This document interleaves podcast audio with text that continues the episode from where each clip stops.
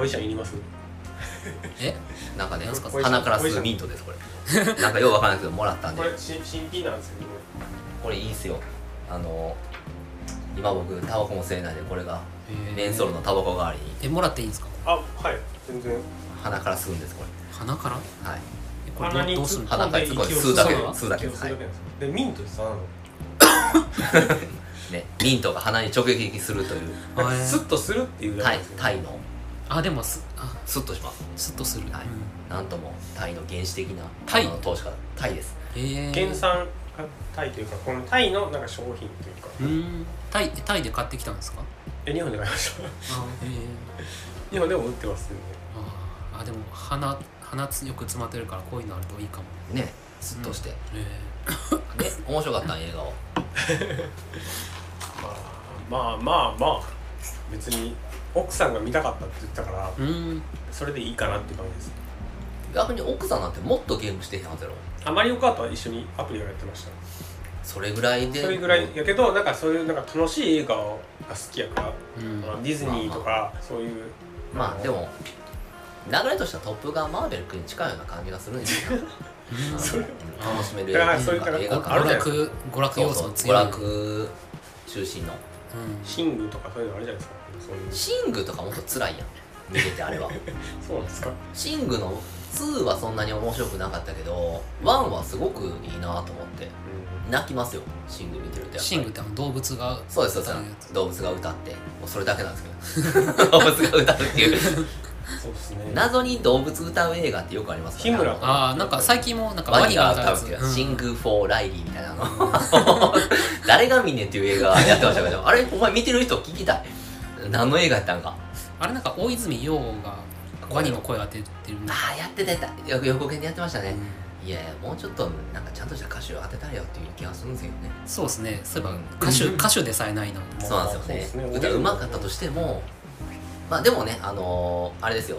あのーシングの1もうん。一番歌うまいゾウの子はミーシャがやってたんですよ。ねああただ結構ね。ただ結構その次ぐらいにうまいネズミ役はあのうん。山寺宏一さんがやってましたから、でもやっぱヒゲ取らへんぐらいやっぱ歌うまかったですね。うん。あさすが山ちゃん。さすが山ちゃんです。よでもまあそれ以外の人はまあまあぼちぼちみたいな。感じでやっぱり突出しません？山ちゃんとミーシャはうん。えバナナマン出たりするんですね？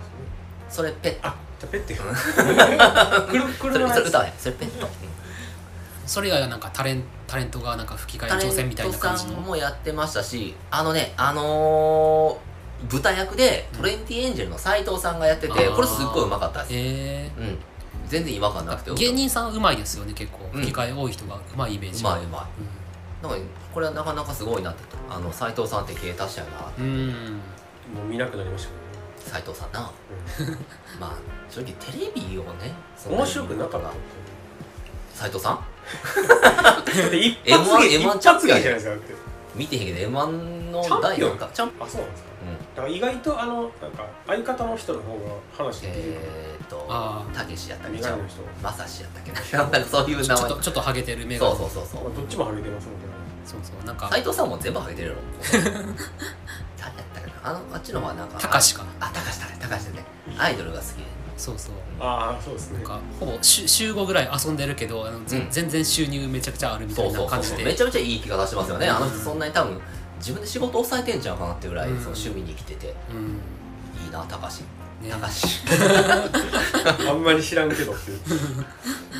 いやでもいいとあでもこの前あのー芸人の言ったらあのセカンドがありましあたねセカンド。漫才ですね。ああの m 1出れへんようになった芸歴16年以上。15年以上16年以上。いい人が出れるっていうので、うん。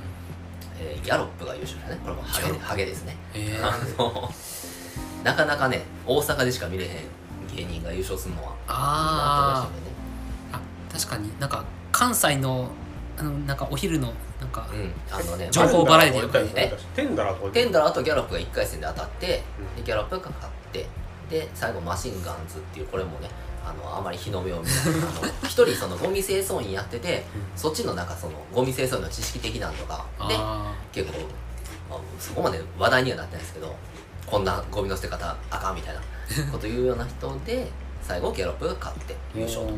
あと1000万ですよ1000万。1000 1000万。万。か賞金が。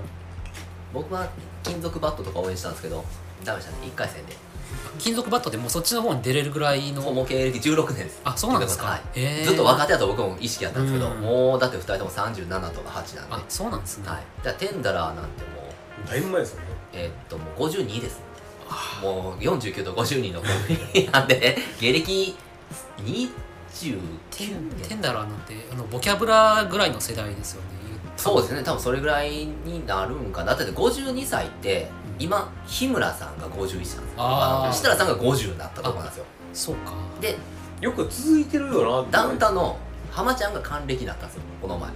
あで多分そのちょっと下ぐらいっつったら爆笑問題とかそんなんですよね。58とか7とかなってきてもうちょっと下だったらクリームシチューとか。あはい。あのー、あれですわ。あのー、サマーズとか。うーん。になってくるちょっと下の世代ぐらいなんですよねあってなってくるともう。二丁目時代ですよね高齢化芸人高齢化も。いや若い人は若い人。だから若い芸人さん知らんって知らんだけうん知らんねんな、うん。新しいその出てきてる人がななんとか明星とかなんかそのあたりあ霜降り明星ですね。多分あんなんまだそれはだいぶ。2 5 6ちゃう。でも結構長いですよねあのもともと粗品が同志社が行ってる時にはもう芸人やっててみたいな方も若いと思うんやけどな。うん。だいぶ出てますからね粗品とかめちゃめちゃ。めちゃめちゃ出てめちゃめちゃ出てますそれ。は、そっかだいぶ若い頃から出てたのか。そうですね。だからそんなん言い出すとダウンタウンとかも若い時から出てるんで。確かに。あ早かったですね映画出るには。うん、多分もう20そこそこにはテレビ出てたんちゃうかな。4時ですよって言った時めっちゃ早いですそれでいて明石家さんまさんとかまだテレビに出てますからね。もうだって70近いでしょ、タモリさんとか70超えてるでしょ、うんもう引退説はね。たけしもそうでしょ？723、うん。このね。映画撮ってましたけどね。う本能寺の変ね。ああそうか。だから今その本能寺の変のね前にあのキムタクとね綾瀬はるかがやったレジェンドバタフライがうん。配信開始になってるんで見なあかんなと思いながら。ね 喋ります？レジェバタ？レジェバタ見たら死ぬんちゃう？絶対思うんだ嫌すぎて。いや あのちょっとだけ見て。じゃああそうですか。結構コメディタッチの描き方、なんかそれの映画ですか？映画ですよ。信長となんかあの嫁さん。そうそうそう。恋恋姫と書いて濃姫の。あでその嫁ぎに来て信長の。なんかねキムタクはその時若いメイクしてる芝の中あうん。で綾瀬はるか来て初めてのその初夜みたいな時になんかなんかこうみんな心配して聞いてるんですよ。聞き見たね大丈夫かなみたいな。そしたらうわうわみたいになって何しようかなったらなんか綾瀬はるかがなんかちょっとサソリ固めみたいな。やってみたいな何が面白いか分からないけどそうそういうシーンがあったところで止めてますね僕も。調子悪かったんで。見てられへんと思って。でも見なあかんなと。もでもそのたけしの方は僕も全然知らないですけど浅野忠信が多分信長なんですよ。へでたけしも出てるんですけど何役なのかなっていう。え斎藤道さんいやー 違うのなんかちょ手下っぽかって。手下？秀吉ちゃんみたいなのあるけど年取りすぎやろって言ってますよね。おじいちゃんやから明智でもないしなっていう。うななんか斎藤道さんっぽいな。いやでもそんな雰囲気じゃなかったんなよく見るだけじゃ。なんか殿みたいなの言ってた気がするな、早々にねうんそうやねんたまフェードアウトするんでうん。斎藤道さんやったら。何やったかな？なんかの話があってんけど忘れたなさっき。芸能的な？違うな。芸人さんの話。あアイドル。推しの子。見てるんですか？推しの子見てます？見てない見てないですか？うん。推しの子面白いですよ今。まあなんか1話だけ見て。1話長かった1時間ぐらいやったあそう1時間半ぐらいあるじゃないですかそうそうそう。めっちゃ長い。でアニメアニ漫画の話方で5話ぐらい読んだかなっていうぐらいです今6話か7話ぐらいあって僕これなんかその映画供養会のうん相方のやつにうん。見てみって言われて。はいはいはい。でまあ僕はアイドルのうん。言ったらそのアイドルマスターとかうん。あのラブライブとかはいあるじゃないですか、そういうアイドルのなんかなんかなと思ってうん。見てたら全然違う話で、そうですね。あれはひどいですびっくりした。押し込まれそうになったびっくりしてあれあんな話よくうん。ない1話一話だけ見てもう見るのやめました。そう。びっくりしました。だってで僕それでその相方のやつにう「いやマジすごいやん」ってびっくりしたわって言ったら見てなかったんですよね僕はね。んうん。ああそう。なんですかいやもうねそういうこと多いですよ。見てない映画進めてきたりな。んかその主題歌がああ夜遊びの？結構すごい話題になって。そうそうそうだからそれだからそれであのなんかあの世界ランキングね。そううちの子供歌ってももう。ん。それの恩恵を受けてなぜかゲッターロボがめちゃめちゃブレイクする。う なんて全然関係ないんですか歌。どう関係あるんですか？あの完璧で究極のゲッターっていうタイトルなんですよ。うん。ああ言ってましたね歌詞でいやでも本当にあれはびっくりしたな1話うん。全然そんな話だと思ってなかったからその。うん。そうですね。今も全然続いてますしねしかも。だからその転生してうん。その赤ちゃんになってやったみたいな。気持ち悪すぎでしょ。いや、うん、え？本当に気持ち悪い。何がえ？ちょっと待って。何が気持ち悪い？オタクの願望的なこうなんかテンプレみたいなのをすごいこうえ？おて当てはめたみたいな感じじゃないですか話として。めっちゃラッキーやん。気持ち悪い 何が気持ちえ何が気持ち悪い？なんかそういうなんかこう推しの子供に生まれたいみたいなうん。発想。って気持ち悪いじゃないですか。ういや生まれたいっていうか勝手になっちゃったからさ。あまあそうそうですけどどっちかってあの病気の女の子の方はねアイドルにの子に生まれたらみたいなこと言ってたからラッキーやけどさ、うん。あの主治医の方はさ、うん。うんああもう不良の事故やん。あ刺されてうるね、ん。でもラッキーやそれは生まれたでしょみんな。いや全然ないですよ。全くないですけどね。推しっていうのがあんまないからなそうですね。けどシャーリーズ・セロンの子供に生まれ変わりたいとか。ないない。それあのない？アトロクの夢の話。あなんかあったな。でもそういう今やったらアナ・テイラー・ジョイのさ子に生まれたいとか。まあそのブラッド・ピットの子に生まれたいとか。いやないです。けないか。いやでももうどあれはだからすごいいや俺それよりも死死んだ方にびっくりしてんけどな。ああ市場でね。最後そうそうそう。お母さんが。うん。えこういう話？ってだからそれがもう受け付けなくてもう1話で見るのやめました、そのそうですよね。だから僕もほんわかそういうなんかうん。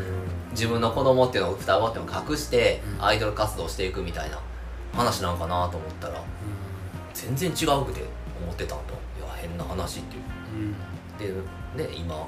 今追っかけてないんで分かんないですけど、ん。その最新どうなってんのかとかは、まあ俺もアニメで6話までしか見てないまあ、あのジャンププラスでずっと連載中なんで。まだ犯人捕まってんねいや分かんないですけど読んでないんで分かんないですけど。やいやーでもねあれはすごいなーって推しの子。アニメはでもなんかこのこのえっと5月以降とかはすごい豊作やって言われ言われたんで、まあ、4月ぐらいかああ今期のアニメね。鬼滅とかもやってるじゃないめっですか。ちゃ見てますよ。うん。刀鍛冶の里編面白くないのガンダムもやってるじゃないですか。水星の魔女も始まりましたね。あーそうっすね。なんかその辺でもすごいこうぎゅうぎゅうやって言われてる。ぎゅうぎゅうだと思う。うん。だって俺ももうみんな大変なっていたもん多いんですよ見なきゃいけないものが まあ正直水星の魔女はうん。話分からなくなってきてますよね。分かんない。しかもあれめっちゃ飛ばすじゃないですか、うん。1話で。な何の話だったのかなってその。追っかけてます。最近。シーズン2うん。えっ、とシーズン2最初の 1, 回か2回までしか見てなくて今貯めてる状態ですね。4, 4ぐらいですか今。うん。5、4 4か5、うん。なんか何をしたかったんやったっけなってその戦争にもなってないんですよね。なってなうん。いで結局。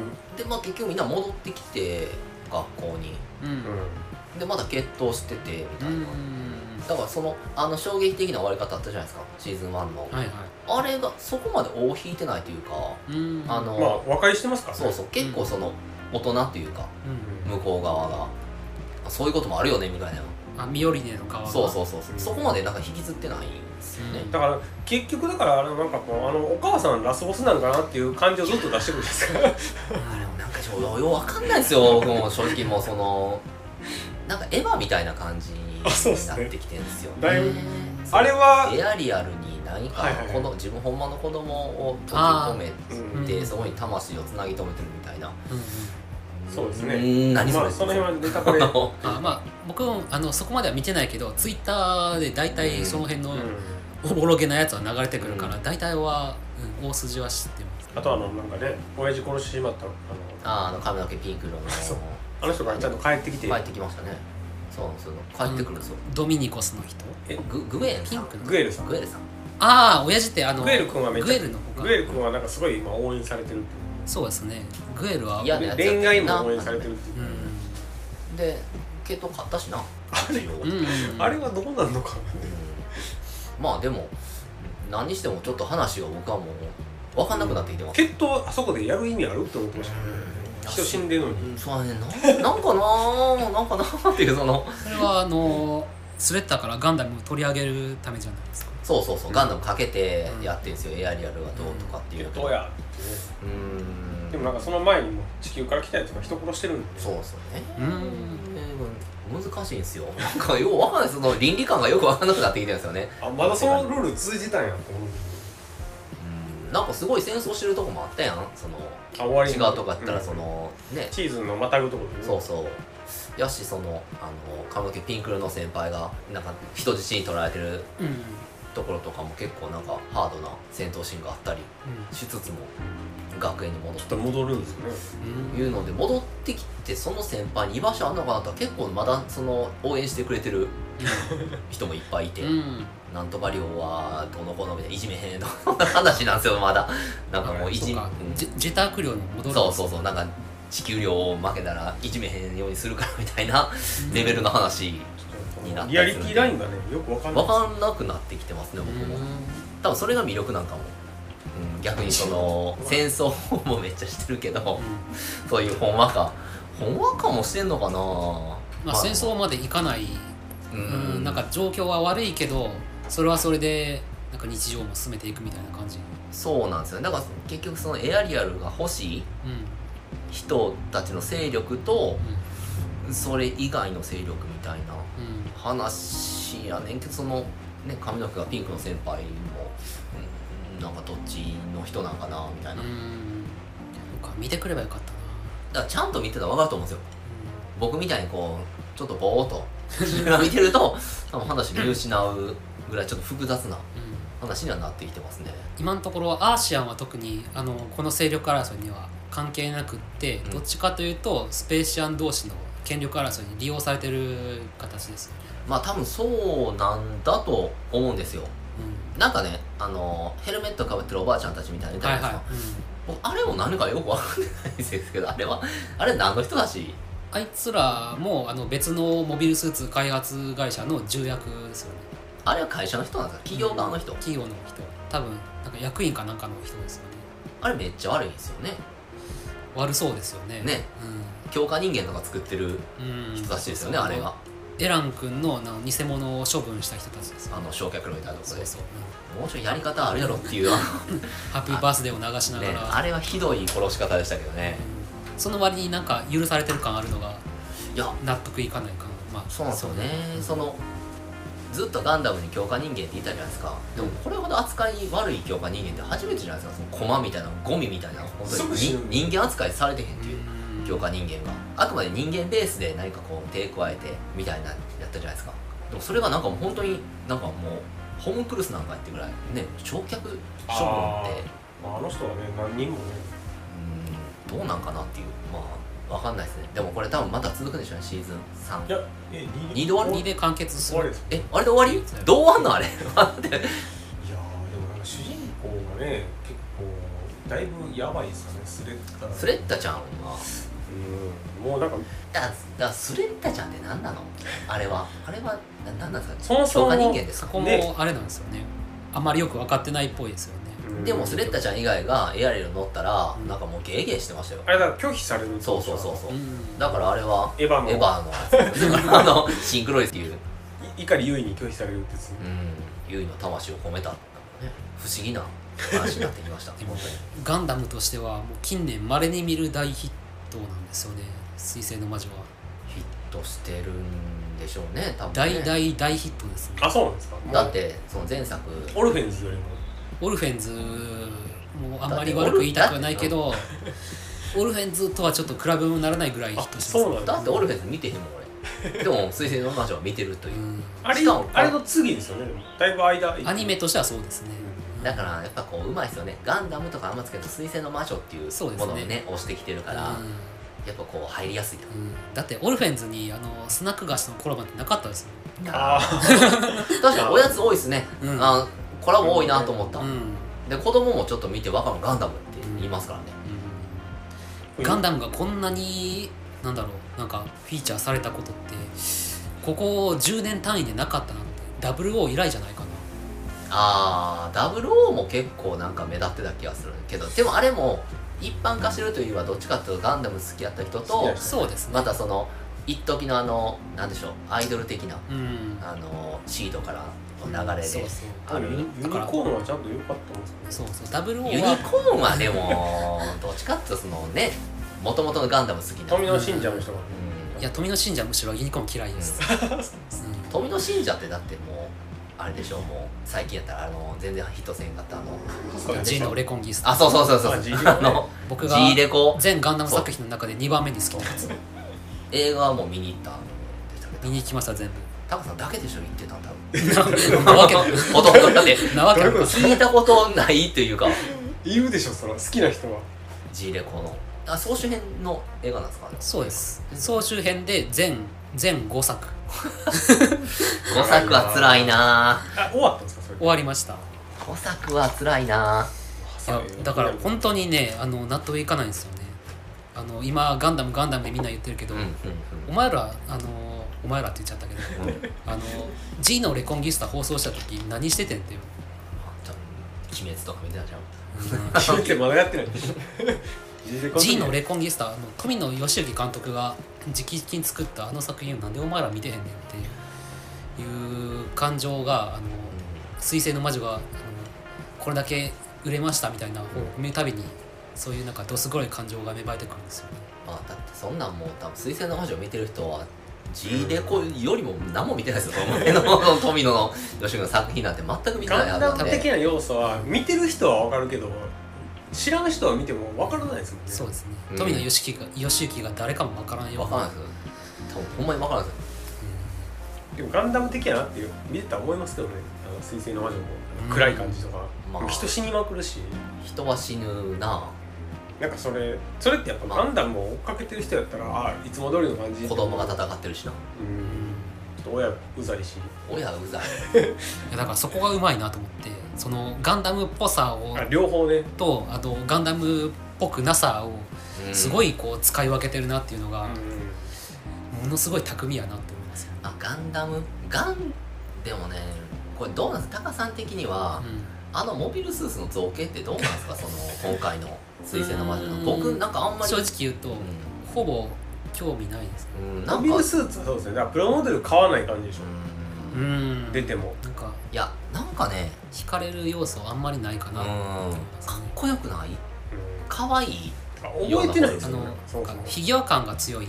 うん。なんかあんな感じの1 8メートルのロボットはなんかちょっと想像しにくいなっていう、なんか兵器感が少ないかな、うん。汚れがないと言いますか。うん。もっとだからあのグフみたいなの欲しいんでしょグフみたいなの欲しいな、まうん。あグフとかやっぱりズゴックみたいなの欲しいんじゃない？すごくね。ハイコックとかね。なんかこううん。ゾックとかガーンってなんかまあ僕はその前々から言ってるようにケンプファーが一番好きなんであなんかこううん実際にいそうな感じあうん。がなんか欲しいんですけどなんかうん実にアニメっぽい造まああんまり形というか。強くないんでねその他のモビルスーツはあれはそうです。ねめっちゃ強ないエアリアルの方がその最高名みたいなのを使うから。うんあれと勝負して勝てると思うね。奴らの神経が分からんその決闘する決闘するっていう。あ勝てへんやろ。まあまあ初っ端からもうなんかそのサザビーで来てるようなもんですからね。うん。なんかその初めにモビルスーツの性能にのみ決まるのであらず 操縦者の技術によって決まるのであらずって言うけど結構モビルスーツの性能そうねですね、うんスレッタがデミトレーナーに乗って戦ってたら絶対勝ててないんですあれからねも工業ロボットみたいなのばっかりですよね。そうそううん。他のやつがまあでもうまいこと多分ねそういう、もうちょっとだから魅力的なうん。機体は欲しいか出てこうへん。ちゃうさすがになデザインとかね今になったらもうアッシマーみたいなねでもガンダムっていうのがやっぱりなん。かこう悪い悪いっていうか相当凶悪な兵器やっていうような感じの世界なわけじゃないですか、うんってことは前のガンダムもあったわけじゃないですか。今のエアリアルより歴史的にね。もしかしたらあれも単影に含まれてるのかな。単影に包括されますからね。そういうのはないじゃないですか。ガンダムの歴史っていうのは。違いすぎるんです。よいや不思議や。なまあでもそんなんもありつつでも本当にいっぱいアニメ始まってるんで。あそうですね今の時期はね。大変です。うん僕はだからその「鬼滅」は原作読んでないんで。俺も全く読んでへえだいぶなんか長いなっていう感じだからこう遊郭編面白かったけど次の刀鍛冶の里編全然面白くないっていう そう困ったなあんま変わらないと思うんですけど。いやだって刀鍛冶の里編もアニメであ今はいやってるんですよ。今今配信でだからまあそのそのあたりか。全然その敵が魅力的じゃないですよね。あの壺に入ってるやつとか。あああとなんか敵はね。こう分裂していくやつとか反転とか。あなんか嫌やなっていうそのであと炭治郎がちょっと強くなりすぎてるようなあー。うん。結構渡り合ってるんですよね。一人で反転軍ってやつうんうんうんだって上限のあれ4とかそんなんやろ？もうだからあのあれ使いこなしてますもんね。あの日の。ああそうそう。めっちゃしんどそうやったけどね。初めてあれ使っただけでも。あれ強くなってるっていうのと。まああとはそのみつりちゃん。うん。甘露寺みつりうん。が出てくるのでなんかちょっとあんま出てこないですよね。なんか戦なんかちょっとエロすぎひん？あれ。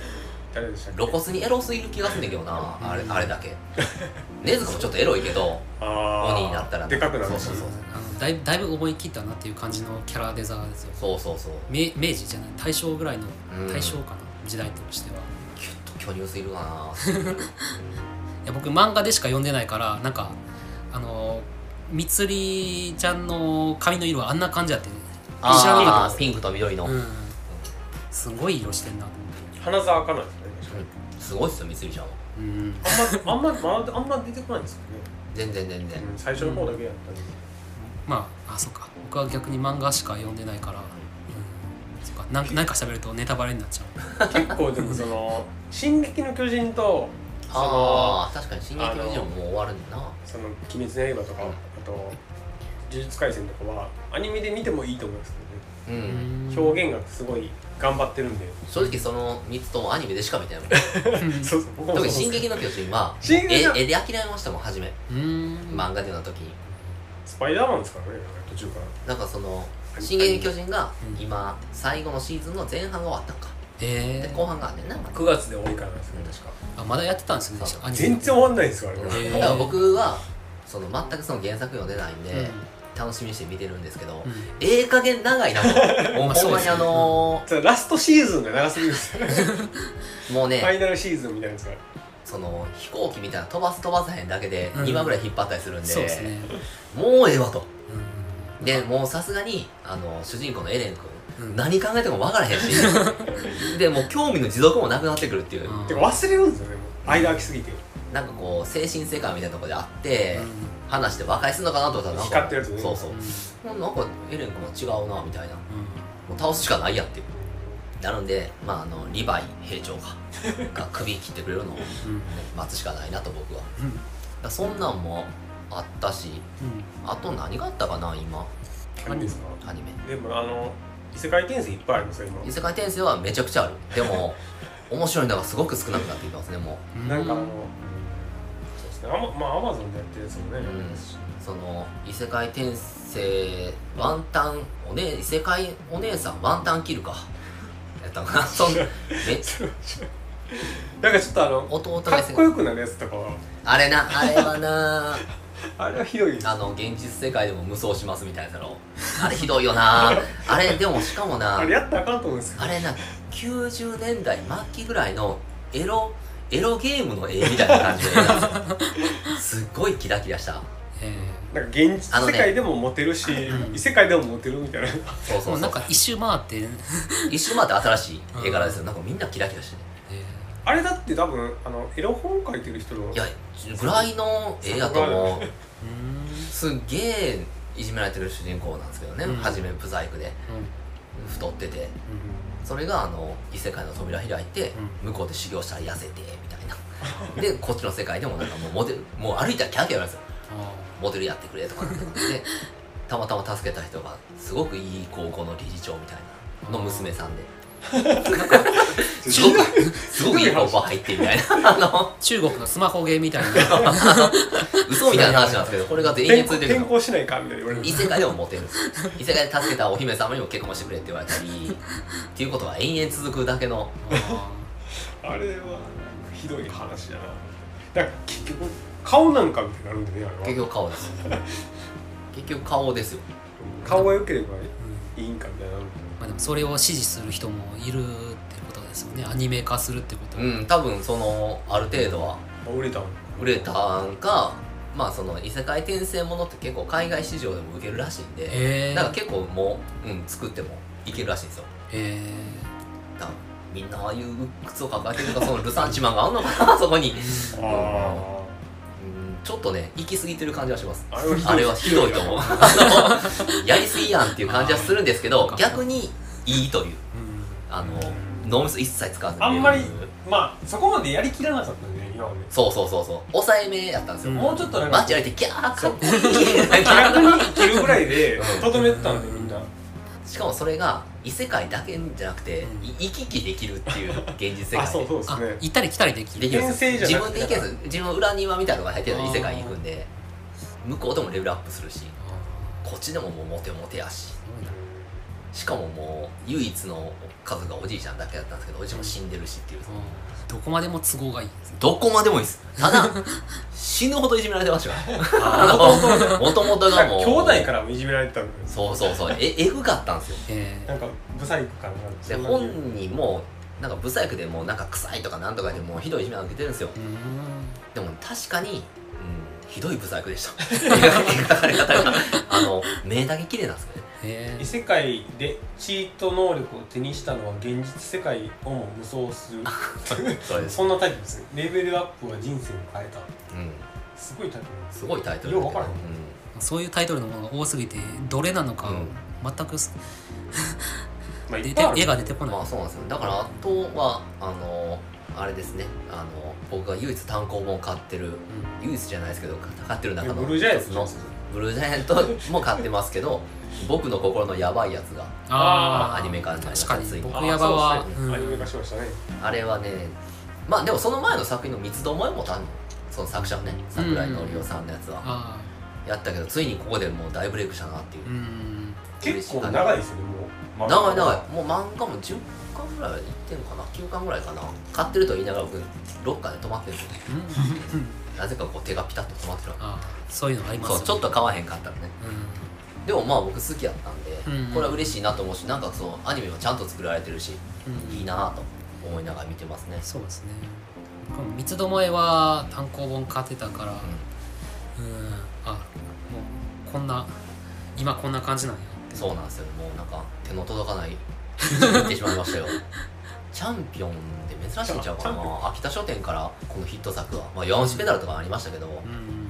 でもこんなちゃんとアニメでも作られてて、うん。愛されそうな作品になってるのはいいなっていう、そうですね。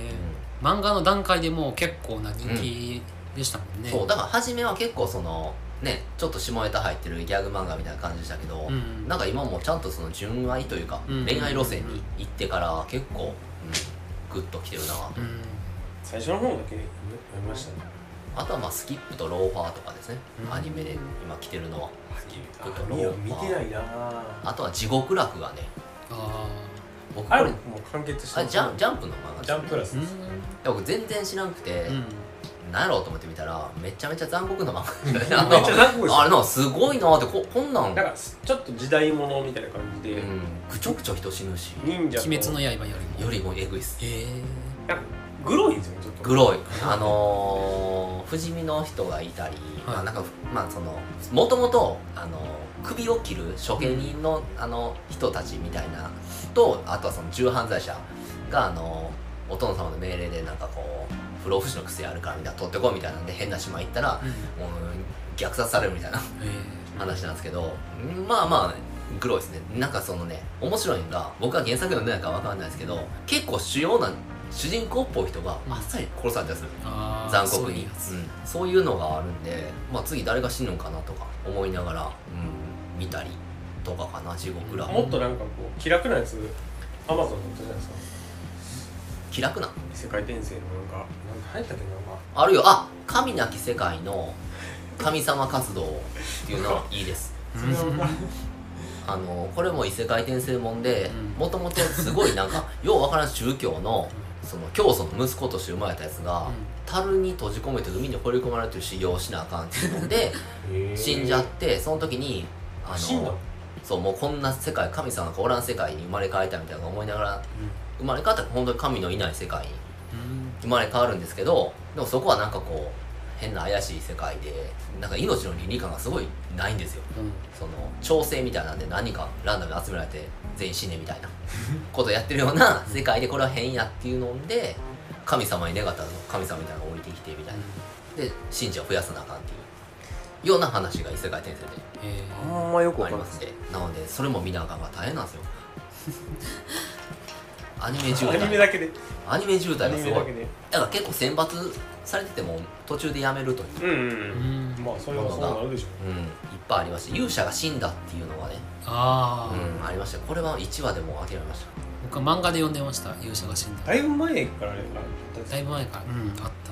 これは1話でもうええかなっていう あとねこれはシーズン2なんですけどバーディーウィングっていうねバンダイナムコが作る謎のゴルフ女子ゴルフアニメがありまして。それめっちゃ話題になってるやつじゃないですか。めっちゃ話題になってるの？これこれねなんか一少年漫画あ賭けゴルフのやつでしょ。プロゴルファーサルみたいな。あそうそうそうそう。あ肌包みやるし。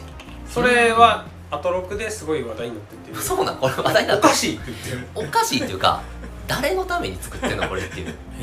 あのアマゾンで。ー、そう賭けゴルフやってて命がけのね本当にこんなんが存在するか知らないですよ。そのどの世界にあるか分からないけど。命がけでやってた少女が、うん。学園ものになるそうそう。あのすごい日本でプレイヤーがおるからっていうので対決したいっていうことで女子高校生ゴルフの世界に行くと。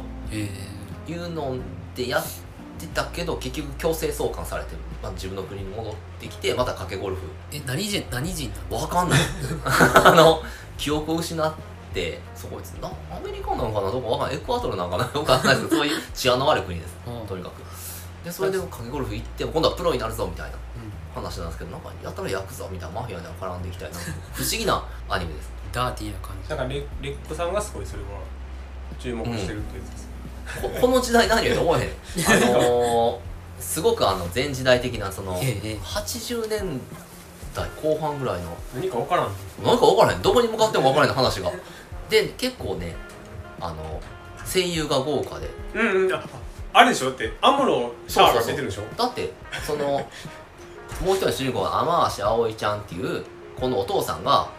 アムロレイヤって名前やからねああ、そのまんまの名前で名前からしてる。うん。でまあ声優さんもその人がやってるし。うん。でレオンなんちゃらっていう顔に傷のあるそのもう一人の主人公の女の子のコーチみたいな人がシャアの声うんうんだったよな、うんだでオープニングテーマも詰め込みがすごいうん、オープニングテーマ広瀬香美やし。なんかこう豪華なんかなんなんか、うん、すごく不思議なアニメ。それはなんか話題になってましたよ。なんかうん。開始前から話題になってたんで絶対ヒットせえへんと思う。してんのかな？ヒットはしてないだって俺その全部見てるけどうん、面白いとは思ってへん。ようん、一回も。ヒットはしてないじゃないですか。そんなゴルフやってるわけじゃないし。わけわからんっていうだそのリアルなゴルフでもないからうん。まあ賭けゴルフっていう時点でね。そのいや大会もで女子高校生大会みたいなのがプロになるツアーとかも出んねんけどなんかねその七色の弾丸を打つぜみたいな。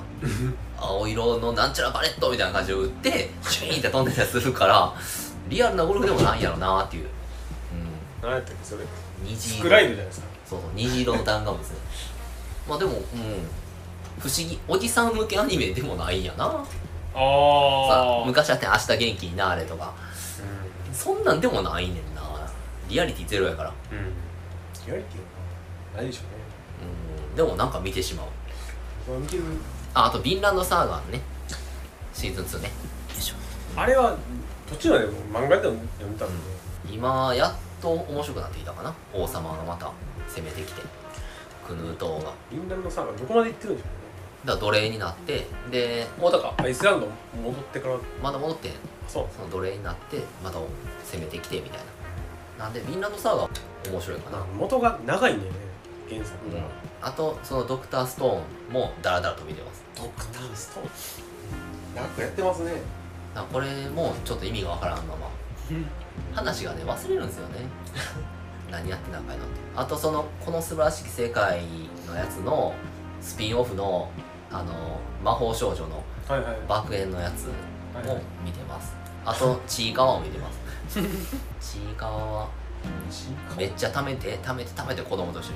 なんかあの魔族に育育てられたみたいですね。あああれ？あのー中年からのなんかあの あれやんな、うん、あのーリストラされてうん。魔族に育てられた人間が村に行ったら人間の実は勇者の家系で全部の適性があってそうそうそう。あの30巨乳代の奥さんもらってそう。子供できてっていう話です。だけの話。そ うちょっとギャグっぽいやつですそうそれが12話あります、うん、で結局なんかいい具合に終わった終わった終わった。いい具合にまとまりました。こういろんな異世界転生見ててやっぱり、うん、そのテンスラとかオーバーロードとかがいいなってうん。思います。昔のやつか。うん。なんかこう一本話の筋あるなっていう。あ感じがやっぱしっかりしますね。こういう世界転生もいろいろ。うん。ほんまにちょっと僕見すぎて分かんなくなっているんですよね。何何が何の話だからとりあえず見てしまうんですけどね。新しいのがあると。異世界転生はとりあえず見てなんか判断斎藤さんみたいなやつもあああれ面白かったよ。便利屋の斎藤さん、ん。4コマみたいですよね。そうそうでもあれ結構なんかシリアスな話。斎藤さんは、うんね。僕もねツイッターで見てます、うん。斎藤さんは良かったです、うんあれは面白かっうん、特にそのチート能力がないっていうた、うん。藤さんに。うん。あれがいいたただの便利屋さんです便利屋さん。なんかその現実世界でできること。うんうんで役立つという。だからそのあとはその異世界異世界スローライフ農家みたいな。ありましたね。うん。栽培するやつそうねそう。あれは一個も面白くなかったけどなんか見てしまうねんな。不思議と。あれほんまに面白くないでもそれこそスローライフ望んでる人が見るんじゃないですか。なんか農業したり農業して最終的に子供まで作って。ややったら多いですよね。このスローライフを歌うやつ。だだから結局その現実世界のそのプレッシャーとかストレスっていうのをいかにこうなんでしょう現実を逃避させるかっていう上昇意欲みたいな。ねどこまでかっていうので多分初めは俺強えとかうんっていうのもあるけどもう戦いたくもないっていう。あペンスラーって魔王にまでなりますからね。そうだからあれはあれで大変やん。うん。もうそうなっ地位が上がってくるそれやったらもう普通に何のストレスもない農家して で全然勝手に都合のいい女の子が惚れて あの子供までできてっあていうのが今理想になってきてるとしたらちょっともう危ういですね。こど。の国は。自己投影のなんかうん。先にもいろいろあるんですね。最終形態に来てるんじゃないですかね、うん。そのアニメのその表現としてその一緒に頑張って強くなるとか、うん。主人公に感情移入して辛いのを乗り越えていってっていうのがもう辛いでしょうね。うん。うん見てて。確かに。なんか、ね、最近のアニメだとなんか昔の作品みたいになんか修行して強くなるみたいなそういうプロセスがないみたいなこと言われてたナイスナイスナイスほんまにナイスもうそういうふうに言われてたのももうだいぶ前の話ですもんね。そうですね。だから本当にその、うん。まあ、まあ確かにそのどん底に落ちることはあんまないんですよね、うん。やっぱりその負けるといううん。こともあんまりなく、うん。うん、かといってそういうのって無限に続くわけじゃないですか。絶対に消費されてうん。飽きてっていうのがあるから、うん、サイクルは早くなると思うんですけどね。消費サイクルは。うん。なんでも究極なんやろうなもう。転生することでこのもともと持ってた知識を生かしたりとかそもそもそういう知識が存在しない異世界で、うん、うん、うんなんかマウントを取れるみたいな。なんかそんなんばっかりだった。そんなんばっかりですよねそんなんばっかりですよ優越感を。だからそれがいいとされてるんであれば。あーなんか嫌ですけどね。そういう意識は人間誰しもあるかもしれないですけどね、うん、でもやりすぎになってきてるでもえでもなんかあれでしょ。それこそもうレベル上げすぎた状態からゲームやりたい派なんでしょう。上げる上げる。でもそれはレベル上げていう苦痛を伴ってんやん、あうん、ちゃんと。最初からレベル100の状態でスタートするみたいな、チートじゃないってことそうそうそうそう、ん。だそこにはその苦行があるやん。まあまあそうですね。でもほんま最近の最近のゲームっていうかうまいことできてるゲームってレベル上げても別にあんま勝てへんみたいな、うん。逆にどっちかってその属性考えたりなんかしなあかんみたいな。のがそうだから僕はあのゼルダのブレス・オブ・ザ・ワイルドの時にもう難しすぎてうん攻略見てやってたけどうん攻略見てももうそれができひんってなってたんで難しくてそのテクニカルな意味で。うん。だから結局できる人じゃないとできないんですよねあのまあ操作が知ってる知らない別として。だからあれやろ？そのダークソウルシリーズみたいな。もんでしょ？だってあんた別に攻略見たところでどうしようもないから。勝ち方とか分かっててもその通りできないみたいな感じですうん。だからパリーとかねあパリとかねダッチとかその避けたりするのって結ん反射神経タイミングとかうん。結局本人が上達するしかないっていうやつですよね、そうだ。から攻略見たからって言ってみんなができるわけじゃないんであれ買うのティアーズ・オブ・キングダムは。ティアーズ・オブ・ザ・そキング。のうち買うんじゃないですかね。なんかあれすごくだからそのためにブレス・オブ・ザ・ワイルドやったらもうもう出るからって。すごいらしいね。まあすごいですね。3日で1000万本でしょ。そうそうそう。だからその世界最高のゲームやみたいな。評されてるところだから。そスイッチですよ。本体が。しないな。もう全世代のゲーム機ですからね。スイッチって言ってもうん。8年か。7年。8年。あそれそんなが経ってますねスペックはそもそも低いですからね、うん。スイッチなんて、まあでもすごい発想やと思うけどなスイッチ。利便性がすごくいい、うん。もうなんか携帯ゲーム機っていう概念なくなりましたもんね、うん。スイッチが出てから。だからまあ、スイテレビでもできるし。もうだって僕スイッチでしかやりたくないですもんゲーム正直もうめんどくさいですよね。あそれはわかる、うん。だからなんかその、まあ、今ほんまツイッターとかもそうですけどネットでもこうティアーズ・オブ・ザ・キングダムの話ばっかりじゃないですか、そうですね、うん。どこまで行ったとか、これどうクリアするとか、なんかそんな。うん。なんかこんな戦車作ったったみたいなのとか。うん。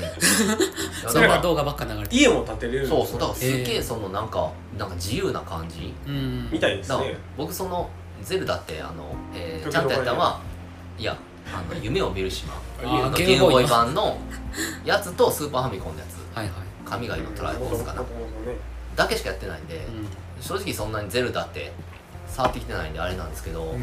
そんなすごいんやったらっていうふうに思ってますからね、うん。うんまあ普通の値段ですよねしかも。8000ぐらい？そんなするんですか？いやそんなするでしょ。そんぐらいするでしょ普通のスイッチのゲームって新品やっ1000たら。円ぐらいと思った。5 6千円ぐらいじゃないですか。いやいやもっと高いだってブレス・オブ・ザ・ワイルドで今7000なんぼですよ。あそうなんですか？うん、僕買おうかなと思って見たら7000何本になるから、そしたら8000ぐらいするんちゃうの？多分5000円ぐらいで買ったんだわかんないですでもやっぱりねスイッチってインディーズゲームやってしまうんですからね。うん。なんかそれも僕はあのトムクの話ばっかりなんですけど、この間ちょっと話題になったのは、インディーゲームで1500円でできるゲームで、えっと、国尾くんのファンの人が作ったロシア人の人があー。あー。あれ知ってるんですか？あの、えーフレンド・オブ・リンゴ石川やろリンゴ石川。うんやったやった。あやったんですかやったやった。あれがなんかすごい好評やって。なんかエンディングがすごいいろんなパターンがあるみたいな感じで。えっとね。なんかゲーム自体は多分なめっちゃ人選ぶと思う。あのねあの国尾くんタイプやけど、うん。普通にめっちゃ弱いからああ主人公。そうそうみたいですね。なんかで友達いないと何もならない。みたいなこの昨今のゲームのやつチュートリアルが全然ないんですよ。あだから初めマジで何やっていいか分からなくて、うん。うんあの初めその喧嘩のシーンから始まってその次の日は自分の家から始まるんですけど道も分かんないんですよ。あうん。だから学校行かなあかんのかなと思いながらずーっとうろうろしてたら、全然時間も過ぎていくし時間が。学校行けへんし。いや高三高校3年生の1年間をうんゲームするみたいな話で、えー、ですごいなんか勉強頑張ったら推薦を取れるみたいな。えー、1万円もらえて。テストで100点と。か でなんかそれでなんか大学進学まで決まるみたいなのがある。うん。まあまあまあえー。それもあります。とか喧嘩でなんかそう戦うみたいなのも、なんかねしょっぱい話がよくあるそのもともとリンゴ石川君石川りんご君はあの空手部の首相やってて、うん。でもね何かに挫折したというかうん。何か嫌になってやめちゃってでその悪の道に。ほんまに悪いですからねこれ。あのタバコどこでも吸って。B ボタン押したらタバコ吸うんですよ。でもう B ボタンピンって上げて吸ってどこでも吸って。ピン。えなんかオープンワールドっぽいですみたいなー、うん。ただほんまに分からへんやること。だからこれまともにできたの3週目ぐらいちゃうかな。うーん3週もやったんですか。本当にね場所が覚えられないですよ。うん。入れる店入れへん店があったりその。あそのフィットネスジムがあったり、うん。で強制的にイベントがあるんですけどそれもなんかね悲しいその不良仲間でボクシングで頑張ろうみたいなやつが学校に乗り込んできたやつと喧嘩になって拳痛めて将来がもう絶望的になってみたいな。で投げ合いになったりね。あとはもう図書館で本読んでたら高校辞めたなんか今ハンバーガーショップで働いてるやつとめっちゃ哲学的な話をね なんで高校なんか辞めたんかみたいな話をそのしょっぱい話を積み重ねていってでもちゃんとゲームしてな。なんかもうろくな何かエンディングもよく分からへんな。何がバッドなんかグッドなんかも分からんような。だからいろんなでもパターンがいっぱいあるんですよ。ねエンディングの。でも真面目に勉強するのもしんどいであのゲーム。だってほんまに結構時間経つんですよ。授業中、うん授業中ってその一緒にスキップしてくれたらいいのに、うん。結構ずっとカリカリだからそのえーすごいルーティンが続くから、ゲームをやってる体感としてはそんなに面白くないっていうのを言われてて、うん。だってしかもその勉強めっちゃやったら担任の先生に「お前は頭いいから論文書いてみろ」って言われるんですよ。で授業が2時ぐらいに終わって先生の職員室に行って論文書いたら8時まで論文書くんですよ。おう。それ放置ですよ。もう。何も何も何もずっとこうやって書いてそのパーセンテージがうん1パーあゲームの中で？ゲームの中ですずっとこうやってるんでもうそのやることないですよ。対5分か6分ぐらいはないんかな。ずっとほったらかしで8時には学校追い出されて、何しようかとお腹もすくんですよ、うん。うん僕あんま好きな要素なんですよお腹すく要素。お腹すいたらパンチ力弱まるんですよ。トンネコみたいな。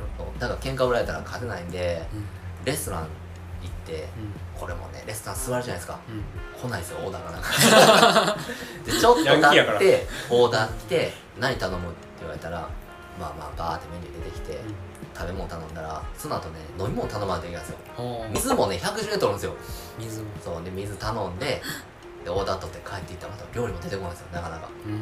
で時々そういう持ってる本読んだりもできるんですけど あずっと待ってて。で出てきたら食べるんですよ。うんでもねそれも A ボタン押してないと食べないです。でえ食べて食べて食べただいぶ食べたなと思って最後にタバコ絞って。吸って行ってパロメーター見たらあんまお腹膨れてないですよね。あ だからそんなにもうコンビニみたいなとこ行って寿司定食買って寿司定食食べてる方が一瞬でフルになったりね。えあなんか続編が出るらしいですね。あれの？続編というか、うん。えっと、同じ会社が作ってる、なんかヤクザの大阪の大阪のか。なんかねどっかの国のあのあー。殺し屋のゲームはそれはなんかもう出あれなん。か今年なんか作ってるやつがまだうん。大阪のやつらし。いです、ただからこれね音楽がフリー素材で作ってるんでうん。あんま種類なくてそれいちょっとねイラッとくるんですよ。永遠ずっと音楽聴かされる同じやつね。まあでも意欲的な、うん、ゲームですよ。いいーマジであのその世界に、うん、掘り込まれて自由にやれというほど自由にできることはないんですけど、だから僕はもう一回学業を全部収めてフルにして、その後ウエイトトレーニングのジムに通って喧嘩も最強になってみたいなえことをやってる途中にもうなんかふとあしんどいなこの だってこの後でだってろくなエンディングならへんしなっていう。だからと友達とも関係いいんじゃないですか？しょっぱいんですよ。なんか友達もねいいやつらなんですけど基本ヤンキーなんーであの喧嘩した後ねこうねもう倒した相手が財布まさぐったり そので辺は国を98円とかね。95円とかって言うんですけど フィットネスチーム3万かかるんですよ。だからもうそんなカツアゲどころでどうにもできないですよ。そうやったら100点取って1万円とかあー。貯めておけばいいんですけどお腹すくんではい。刺し刺し未定食で1280円するんですよ。で結構1日1食それ食わなあかんから結構お金もたまんなくて。え実家はご飯作ってくれないんですかいやよくわかんないですね。だから なんか入ったら部屋やねガラーンとした。あー家の自分の部屋うなん。ですん親おんのかな？でかい家住んでたけどな。んかそれがちょっと話題になってたもんああでリンもゴ石川。うん、いいと思う。これ IGN ジャパンでなんか紹介されてて。ああそうなんですね。で俺はそれで面白そうやなと思って。うん。やってみたらうん一口に面白いとは 言えへんけど妙に心に残るのは残ります。フランスかなんかの作ってるんですよね。ヒットマンみたいなやつ。なんかねちょっとキッズリターン風。そのたけしのあのー青春の終わりと言いますか影と言いますか。やっぱこうん、の好きなんでしょうねそそう高校生活は一緒やったけどみんなバラバラに行かざるを得ないヤンキー事情と言いますか、うん。もう一人ヤクザにスカウトされたりみたいな もうあるんですよね。ヤクザ村川さんっていう人が。いるんですよ。バーにいつもいるんですよね、まあ、そういうゲームなんででも、うん、でも「ティアーズ・オブ・キングダム」買うんやったら1500円払ってそれやるよりはあの 1500円安なったと思って「ティアーズ・オブ・キングダム」買った方がいいんじゃないかな。あゼルダの方が？ゼルダの方が優先順位高いと思うよ。いくらなんですかね？そんな高かった？いや高かったって俺8000円すると思うで。ダウンロード版とかって安いかな？いや一そうじゃないか緒やと思いますなもうパッケージとか関係ないか。一緒やと思いますよ値段は。まあでもブレス・オブ・ザ・ワイルドやってなくても全然いいって言われてるんで。うんストーリーはなんかつながりあるんですか？一応なんかコンバートみたいなのできるらしいんですよ、へー。前使ってた馬が使えるとか。あでもあんまシナリオ的にはなんか知らなくても全然いいみたいに言われてるへこれはティアキンって言われてるの？ティアキン。ティアキンか。ヒカキンみたいに言われてるからやめてほしい。ブレワイ言うてるもんな。そうですねヒカキンの出した味噌菌っていうラーメンがね売り切れて買えへんらしいね。うん。今日本では味噌菌とティア菌がね。話題になってる二大菌。味噌菌。あの発売数日で売り切れるうん。謝ってたねヒカキンがすいませんって。味噌菌って書いてる T シャツ着て。いくらか分からへんあ7900円ですね。ほら高いやん。えー高い8000円やんか。だからほら。高いな。そんな高かったの？するて えでもそれ何何ギガぐらい使いますの容量的に？結構でかかったですね確か。ね。うん。まあ最新のゲームなんでね。いやーでもなんなんできるのかな俺そんな。ブレワイとかもやってへんわけやからな。うん。今はあえてやったらいいんじゃないですかね。でも俺そんなんやったらコツコツとお金貯めて、えー PS5 買ってああまあそれをねエルデンリングをやりたいね。うん。そうやったらもそれは全然いいんじゃないですか。うどこでも売ってるわけやしそうですね、6万でしたっ6万ねあのーけ 本体。あっちのデジタル版じゃない方。はうん、うん。そのダウンロードのみのデジタル版やったら4万9000円ぐらいなえ本体？本体。エルデンリングもすごい話題になったな。ね僕としてはやっぱりその全シリーズやってきた人間としてはうん。やりたいわけなんですけど。あ。アーマードコアも出るしそうそうそう。うそそうそう。アーマードコアでかい。うん。でもあフロムソフトウェアそうアーマードコアけどねあのあれはプレステ3で出たんかな？あの、マルチができるぞみたいな、はい。これね友達みんなに交わしてね。でもね全然出来が悪かったんですよ。へえ。あの時はすごいもうね詐欺師扱いでしたからね。ほんまにもう交わして交わしてゲームみんなで。の出来が。そうそう。あのね悪くなかったけどマルチがねうまいこといかんかったっていうその対戦が、マッチンググもせえへんし、うん。やったらカクカクやしっていうね。でもアーマードコアはやりたいなやっぱり。アーマードコアか。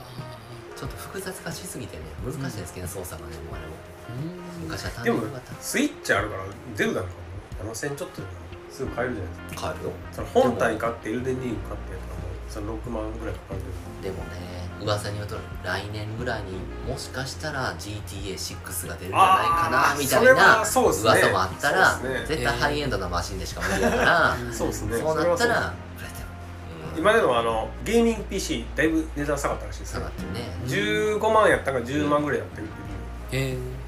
だから拡張性考えたらそっちの方がねもうだからあの IC うん。がもう全然値段上がってたのが下がったらしいんで、うんまあそれで PS5 も。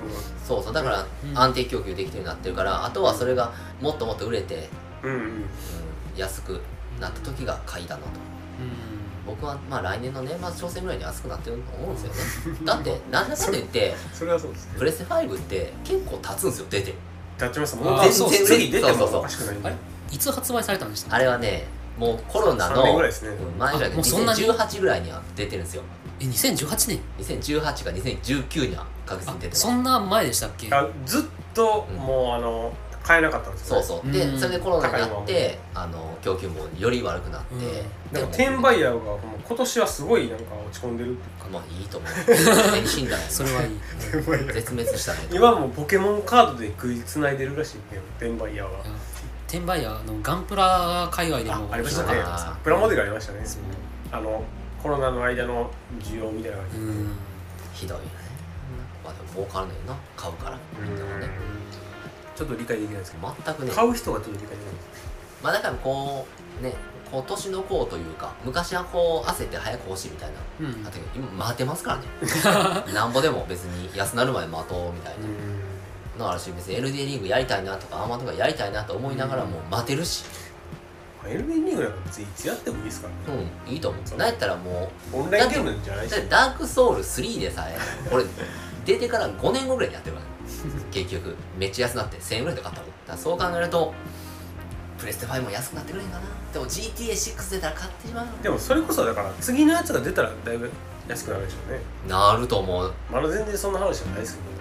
もう無理じゃんもうこれ以上の進化ってプレ プレス？テ 6? 6でもうないんちゃう何も。田村さんが最近その、えっと、XBOX の一番新しいやつを買った、ああはいはいはいあるね。XBOX うん。XBOX の両方ねシリーズ S と X があってどっちかがデジタル版とかね。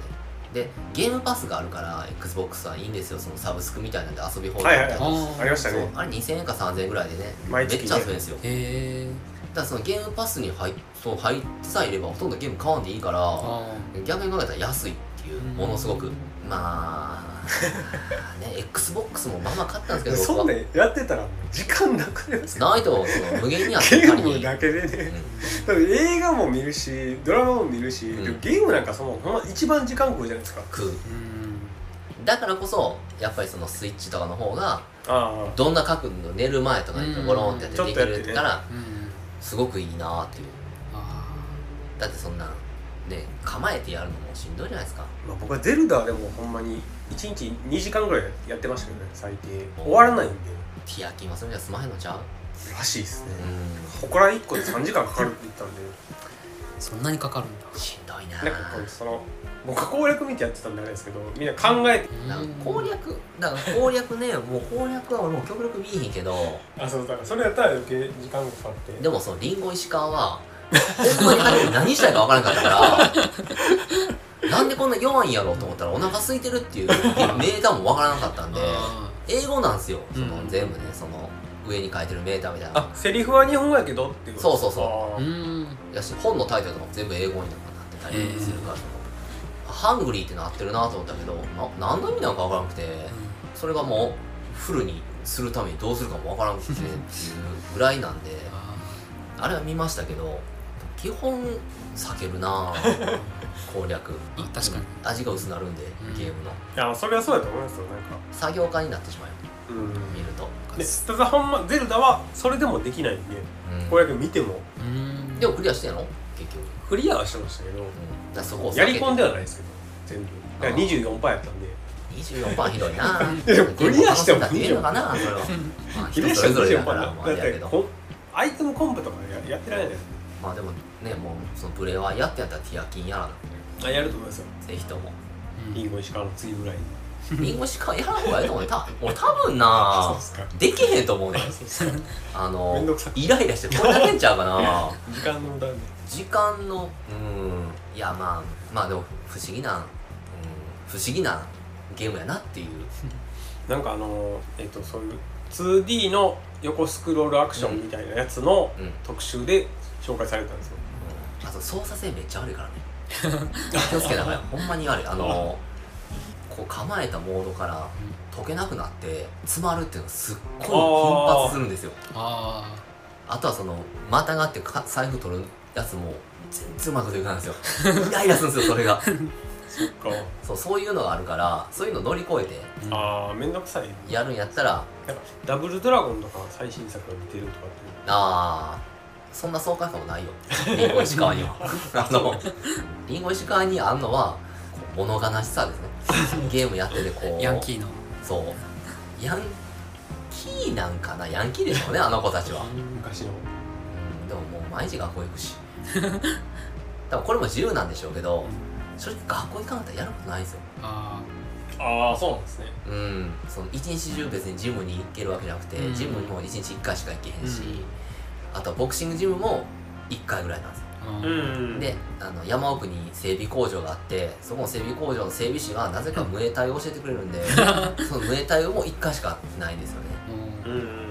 あとはもう本当に時間潰すために街うろうろして歩いたりあご飯食べたりするなんで、へー。お前学校行くのが一番やっぱり暇つぶしになるなっていう。ーああああんまなんかその辺リアルっちゃリアル。ーうん。リアルなんかな。あんま関係ないですけどなんかヤンキー漫画のヤンキーたちって割と学校通います。結局ねあいつら僕が大嫌いなところはねだから結局こう反対性ぶつけて、学校の行事とか好きやったり、うん。なんかそういうけなんかねほんまに嫌なんが、うん。ヤンキーって右翼になりがちなんですよ。なんか結局その体制抑散的な、うん。あの国最高みたいな。あ結局大きなものに取り込まれたいという。ーヤンキーって体制側なん体制側ですよ結局。ん日のいつも。丸やってるとかさ暴走族がなんなんか知らんけど体制側になるんですよね。うーん。これはあの日本のヤンキーの独特なんかもしれないですけど、うん。結局その行政のやることとかって大好きなんですよねあいつら。成人式行くじゃないですか。ああ確かに。あうん。だって僕行こうとしたけど別に財布忘れたからすぐ帰りましたし そこまでのその重要視しないですけど、うん。奴らって行事ごとめっちゃ好きなんですよ。卒業式も絶対行きますからああいつら。あそうか。もうめっちゃ嫌なんですよそれが。あとはねなぜか部活に入ってるヤンキー。めっちゃ熱いんですよ。えー。そういう大会とか。まあ確かに。体育祭とかもすごいやる気めっなんですちゃやる気なんですよ。応援団とか。そういうものは大好きなんですよ。うん。大きなものに。あ結局依存したいってまあ結局かまってちゃんなんでーうん。奴らは。うだからそういう徒党を組んだりね。んうん。そういう何かこうで結局大きくなって社会に出ると何が好きかったら自民党が好きになってくるんですよ。やつら、うん。でなんか日本っていう国っていいよな。愛してるよな。うんいうようななっていくからもうほんまに嫌なんですよね。大嫌いですねその。じゃあなんかテンプレートのアウトローってわけでもないんですね。うんだからほんまに悪いやつって多分学校行かないですからね。そうですよね、うん、学校行かへんし。やりますね、うん。ヤクザだったりとかね、うん。だからヤクザもだってちょっと右翼的な思想ありますからね、うん。それはねそれもそうですけどね。まあだからそういうのは全てだから本当の今ヤンキーって左翼ですよ。どっちかっていうと。そんなもんそれそう資本主義的なものをもうアンチになるような全共闘じゃないですか。そう。これもこれが本当の不良です。社会的に見たらね。うん。今のこの地政権から見たら。だからそういうのがないからねもう本当に。だからそのヤンキー漫画とかは本当に学校行くんで、うん。まあ、話にならないんで。そうですそう。だからストーリーが生まれないんで。うんあれですけど。だからそれがねだから韓国のヤンキーとはもっと嫌ですよ。へ韓国映画とか。韓国のそのなるヤン不良漫画とかもそうですけど、あいつらね学校をクラスにうん。まず一人ボスを作るんですよ。うんうん。で学年で一人ボス作るんですよ。うん。で学校に一人ボス作っていってみんなお金を取るんですよやっぱり。へえその一般の学生からもお金でまずその学校のクラスのボスが集めてうん。次そのお金を学年のボスが集めて学年のボスがうん。じゃあ学校のボスに集めていってでしかもそれが学校のネットワークみたいなのがあってそのうん。一番地域のボスが 集めてみたいなんでやったりする組織的なことをやりながらもその一番学校のボスが生徒会長やったりするんですよ、へえもう完全にそのまあこれは今わかんないですよ。70年代ぐらいの韓国の映画なんで。だから結構体制側の人間がそのヤンキーなんですけど、うん。なんか指導みたいな名目でうん。弱い者いじめしたり、お金取ったりするという非常に露骨に嫌な システムを作ってるんですよね。へえだから日本のそのヤンキーよりもなんかこう病巣が深いと言いますかう嫌やなと思いながら。んより組織的な。ですね。だからもともとまあその軍事政権下みたいなのも昔は韓国はあったと思うんで、うん。なんかこう力強いやつが正義みたいな。あの中でなんかこうね本当に弱いものが本当に搾取されていくんで。で先生もそっち側なんですね。あヤンキー側なんでも。まあ非常に。あやばいな。うん。まあ、とにかくヤンキー嫌やという。まあだからリンゴ石川はもうそうなんですよ